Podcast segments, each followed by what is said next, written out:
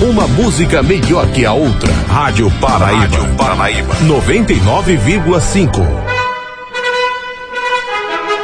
Está no ar.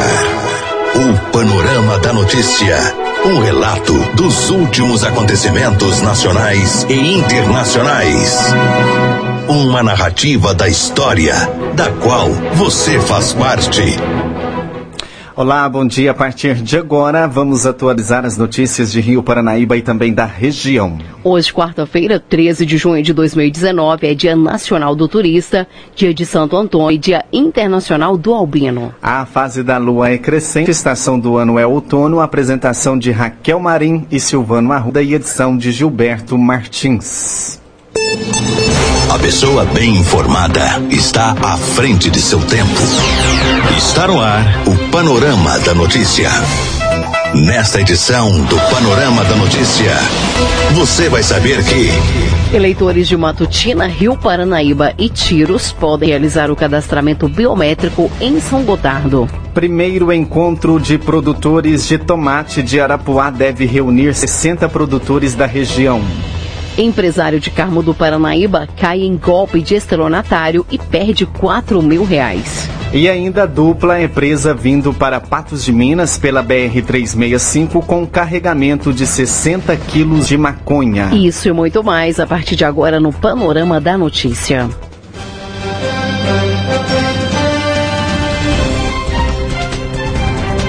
Além de São Gotardo, o Tribunal Regional Eleitoral, o TRE, está cadastrando os eleitores de Matutina, Rio Paranaíba e Tiros. Nas próximas eleições, a votação biométrica será obrigatória nesses municípios. Uma unidade móvel itinerante do TRE está estacionada no centro de São Gotardo. Na ação itinerante, 150 pessoas em média são atendidas por dia de segunda a sexta. Aos fins de semana, o número chega a 500 eleitores. Quem não fizer o recadastramento pode ter o título cancelado. Para fazer o cadastramento biométrico, o eleitor precisa levar a carteira de identidade, comprovante de residência atualizado e o título de eleitor. As quatro cidades atendidas pelo trabalho itinerante têm ao todo 47.106 eleitores. O processo de cadastramento é feito em menos de 10 minutos. No ônibus, as informações do eleitor são atualizadas e uma foto e a impressão digital são colhidas. O eleitor já leva o título em mãos. O TRE aqui ficará em São Gotardo até domingo. O atendimento é realizado das 12 às 18 horas, inclusive aos sábados e domingo. Quem não conseguir ir ao TRE aqui pode fazer o recadastramento biométrico no cartório, no cartório eleitoral normalmente. A data limite em Matutina e Rio Paranaíba é 10 de outubro. Em Tiros, 17 de dezembro e em São Gotardo, 21 de fevereiro de 2020. Agora 10h36 e acontece hoje às 18 horas o Arraiado Cras, lá no bairro Olhos d'Água. O evento será realizado nos mesmos moldes do ano passado, com batizado na fogueira, quadrilha, dança e comidas típicas da época. Participe! Agora 10 horas 36 minutos, esse é o panorama da notícia. E produtores de tomate da cidade de Arapuá, a 30 quilômetros de Carmo do Paranaíba, se reúnem nesta sexta-feira, dia 14 de junho, para o primeiro encontro de produtores de tomate de Arapuá. A iniciativa é uma parceria entre Prefeitura Municipal, Emater, Sebrae Minas e Cicobi Credicarpa. O encontro tem o objetivo de reunir os produtores de tomate da região para um debate relacionado ao cultivo do fruto, com dicas sobre a plantação e comercialização do produto. A expectativa é que 60 produtores da região participem do evento. De acordo com a Secretaria de Cultura de Arapuá, Tunísia Furtado, a ideia é conscientizar os produtores de tomate sobre a importância do trabalho que eles realizam e do produto cultivado. Pretendemos mostrar o quanto nossa cidade está com uma produção relevante quando comparado a outras cidades. Temos a intenção de contribuir com a organização da produção, propor a criação de uma associação, firmar parceria com o SEBRAE e outras entidades, para que dessa forma os produtores possam ter uma melhor comercialização do produto, explicou aí. O encontro também visa mobilizar os produtores da região em organizar uma associação de produtores de tomate e fortalecer a cadeia produtiva do produto. Agora 10 horas e 38 e o governo do estado descumpre acordo e não retoma a escola em tempo integral.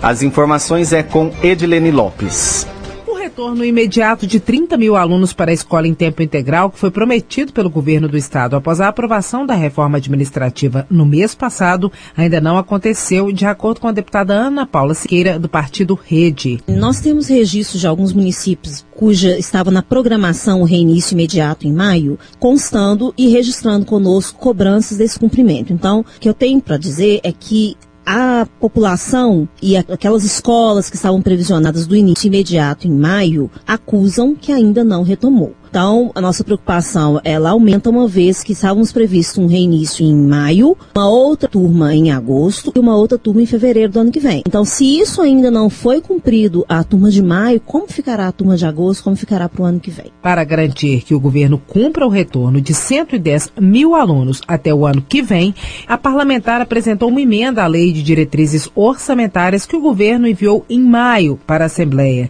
e que deve ser votada até julho, antes do recesso parlamentar parlamentar. A PEC ela foi apresentada, recebeu o apoiamento de, né, da maior parte dos deputados que estão aqui na casa. Eu acredito que ela vai tramitar também, mas no paralelo, como o nosso prazo para indicação de nossas diretrizes de acréscimos à LDO era até segunda-feira passada, eu resolvi por bem fazer o lançamento para não perder né, o time e deixar com que essa discussão volte no ano que vem sem a garantia da sua estruturação. Procurada pela Itetiaia, a Secretaria de Educação informou que falará sobre o assunto nesta quinta-feira. Agora de manhã, Amanhã, a secretária Júlia Santana será sabatinada na Assembleia Legislativa. Repórter Edilene Lopes.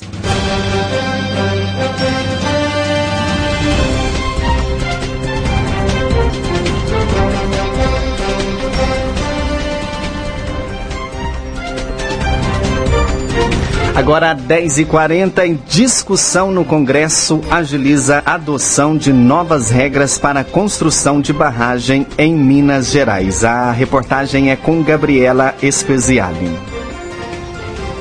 A bancada de Minas tenta um acordo para votar hoje no plenário da Câmara. Seis propostas que foram sugeridas pela Comissão Externa de Brumadinho, como explica o deputado Rogério Correia, do PT de Minas Gerais, que é o relator da Comissão Parlamentar de Inquérito, que investiga a tragédia. Estamos tentando um acordo aí entre tanto a bancada de Minas com agora o líder de governo. O governo está fazendo uma análise dos projetos. São projetos para melhorar a segurança das barragens, projeto para melhorar a fiscalização sobre a questão ambiental, garantir as pessoas através de direitos atingidos, melhorar a arrecadação de estados e municípios com nova legislação fiscal e também fazer com que não haja impunidade através de modificações na legislação criminal com projetos amplos, com muito consenso. E são fundamentais para a gente dar uma resposta sobre o que aconteceu em Mariana e Brumadinho. A Câmara Federal está com isso nas mãos e eu estou otimista. Espero que o governo não dê para trás e não anule esse procedimento que foi feito em comum acordo com todos os partidos da bancada mineira. Agora, pode atrapalhar a votação, a apresentação do relatório da reforma da Previdência na comissão especial? Esse é um problema, porque se abre a a, a sessão aqui não se abre a comissão especial da reforma. E o governo está priorizando a reforma da Previdência, o que é ruim para a gente. Tudo bem que ele tenha como meta a reforma da Previdência, eu discordo dela, mas ele podia pelo menos aguardar a aprovação dos projetos de Brumadinho para, em sequência, instalar a comissão. Nós estamos tentando também esse acordo. Esperamos que seja possível, porque quanto mais atrasa, mas também começam as pressões contra o projeto. E essas pressões vêm do interior de grandes empresas, em especial da Vale, mas também de outras, vêm de entidades de grandes empresários, vêm da Federação das Indústrias. Começa a haver uma pressão de mineradora para que os projetos sejam aprovados. A gente já está sentindo isso aqui na Câmara Federal. Por isso a nossa pressa em aprovar os projetos. Nós ouvimos o deputado Rogério Correia, do PT de Minas Gerais. De Brasília, Gabriela Speziale.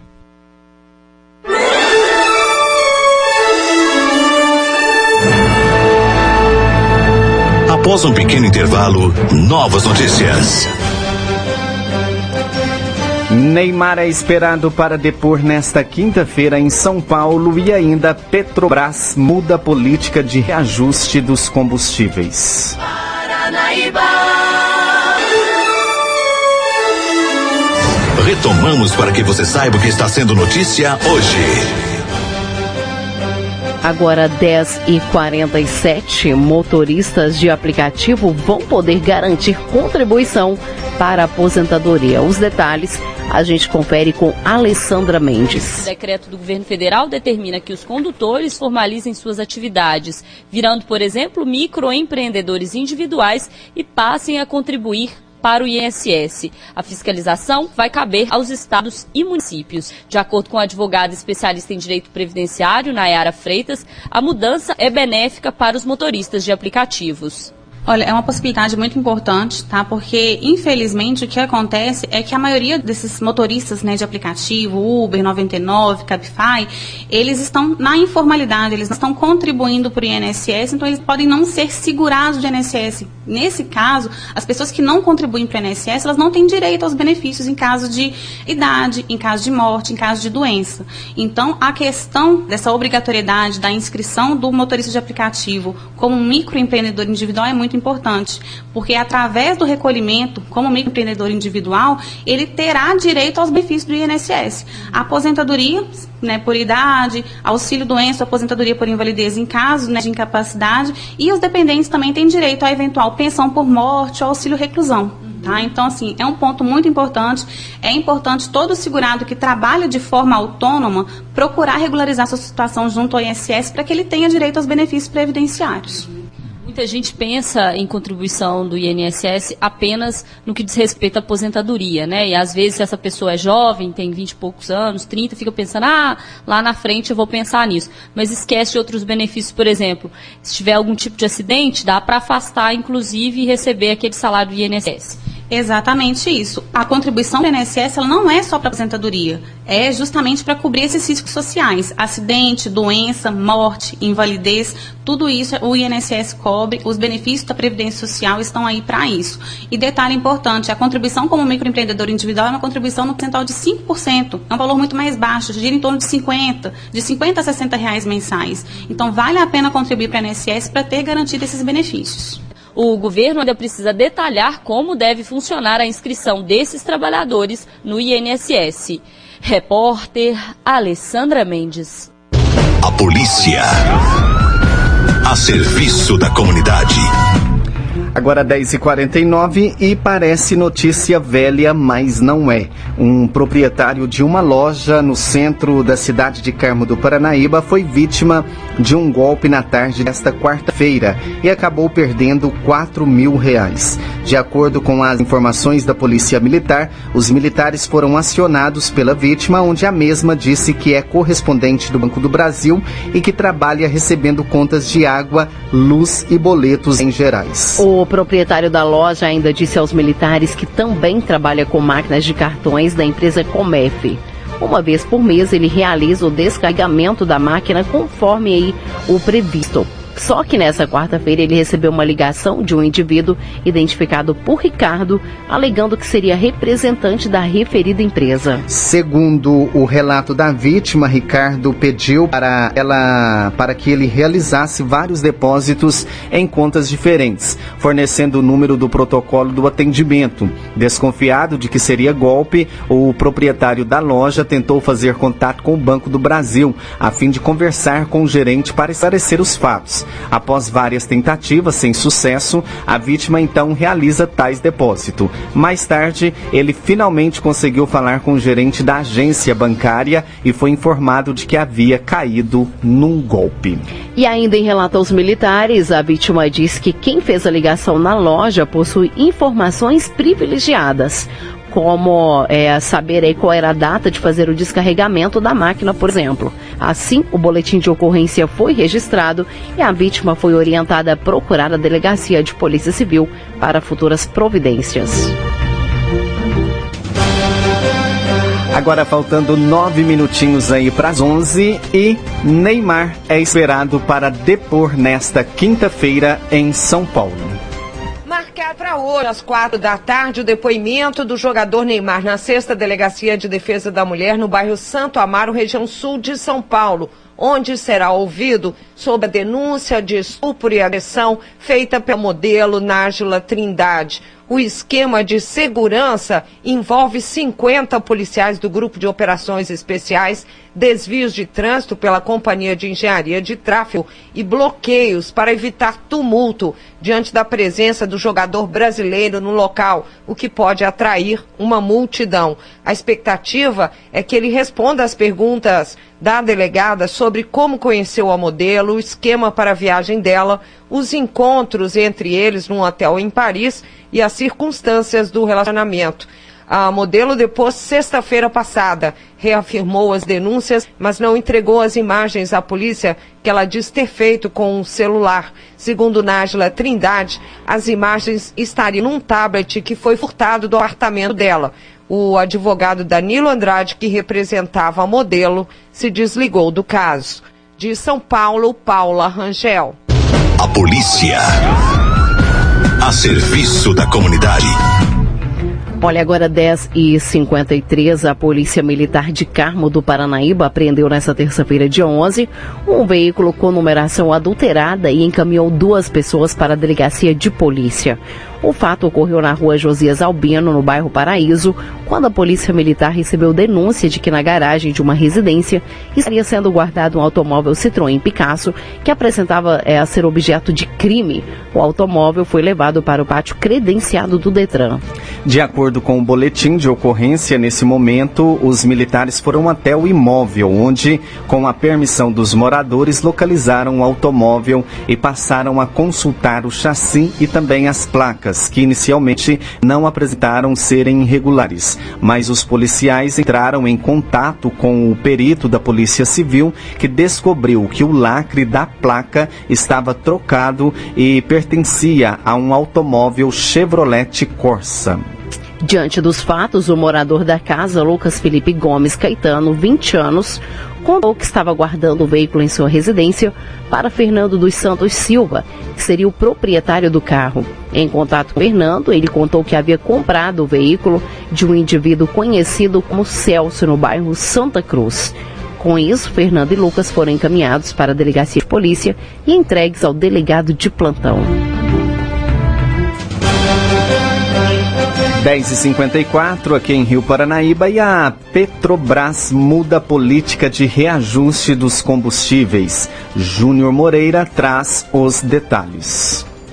A partir de agora, as mudanças de preço serão realizadas sem periodicidade definida. Antes, o diesel era reajustado em um período de pelo menos 15 dias e o preço da gasolina em até 15 dias. Em nota, a estatal diz que a medida busca competitividade e agora os preços vão acompanhar o mercado internacional. No comunicado, a Petrobras anunciou também uma redução de 4,6 no preço médio do diesel em suas refinarias para R$ 2,06 por litro a partir de hoje. A empresa ainda manteve sem alteração o preço da gasolina.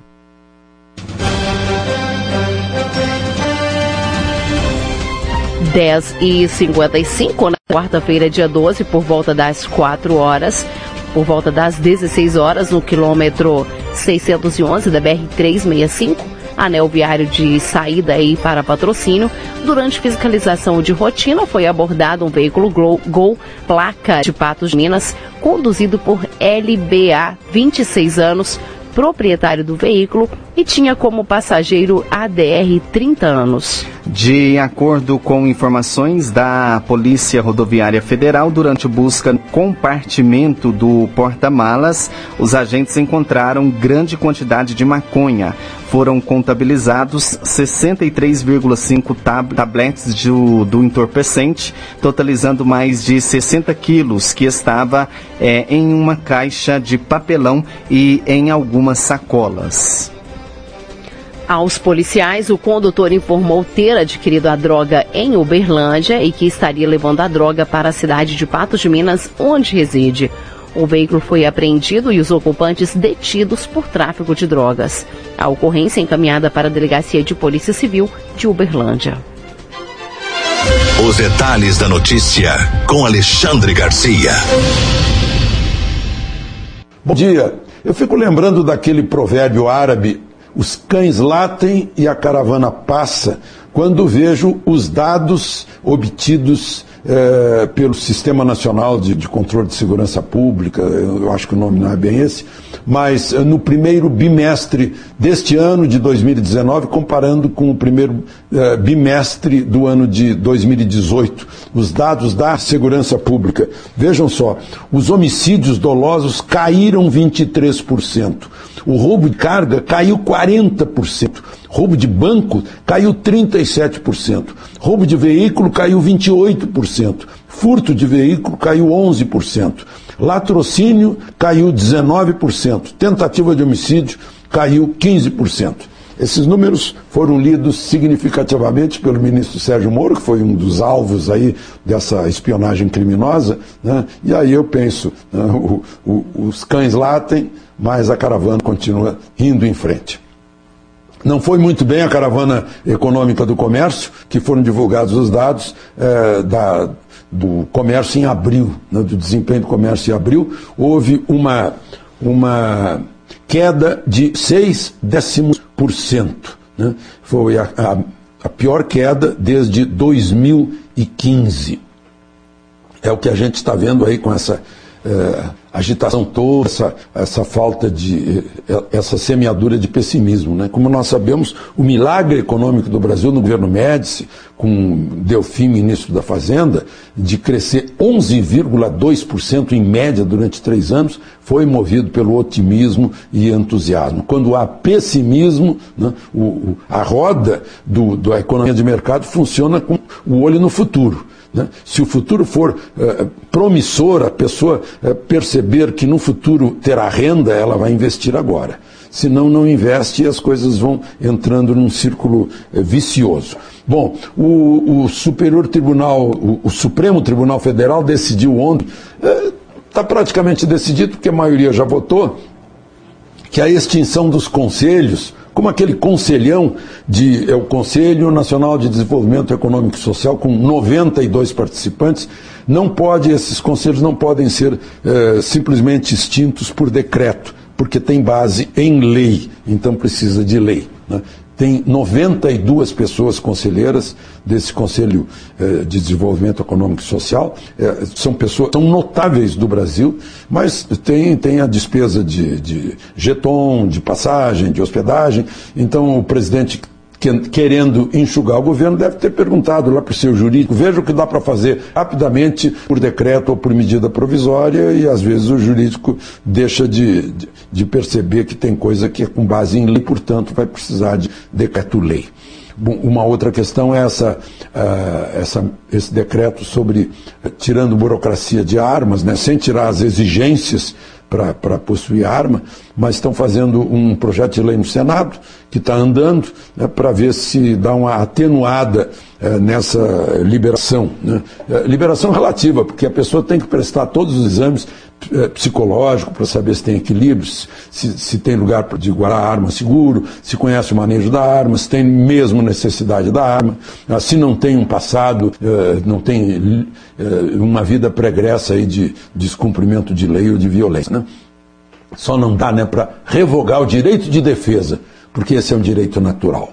Essa é que é a verdade. E vejam só, é, a, a juíza Gabriela Hart, que substituiu o juiz Sérgio Moro na 13ª Vara Federal de Curitiba, já denunciou que o celular dela também foi invadido e, e, e os diálogos dela na rede social também foram invadidos. E, coincidentemente, ontem a defesa de Lula pede a suspeição de um dos procuradores que assinou a denúncia sobre o processo do sítio de Atibaia, né, uh, em que Lula foi condenado a 10, anos e 11 meses, já está com um quarto de século de condenações, pela juíza Gabriela Hart. Vejam só se não parece que há um, um, um conluio, uma espécie de conspiração. A, a favor eh, da Lava Jato se pronunciaram ontem o presidente do Senado, o presidente, o presidente da Câmara já se tinha pronunciado, dizendo que ia blindar a Câmara de, de eh, tentativas de desviar as atenções, e ele disse agora, o presidente do Senado, que o Senado está na guerra contra notícias maldosamente criadas para confundir a opinião pública. Ao mesmo tempo em que o ministro do Supremo relator da Lava Jato diz que nada vai impedir o avanço da Lava Jato, que não vai haver nenhuma, nenhum prejuízo à Lava Jato. Enquanto isso, o que eu escuto em Brasília é a necessidade de investigar esse lamento, que é uma agressão à segurança nacional né, contra o Poder Judiciário, agora agravado pelo fato de, de terem também tentado uh, ou, ou, acessaram as, as conversas, a, a privacidade da juíza Gabriela Hart. De Brasília, Alexandre Garcia. Você caminhou conosco pelo panorama da notícia. O conhecimento dos fatos faz de você um cidadão ativo. Com a apresentação de Raquel Marim e Silvana Ruda, termina aqui o Panorama da Notícia.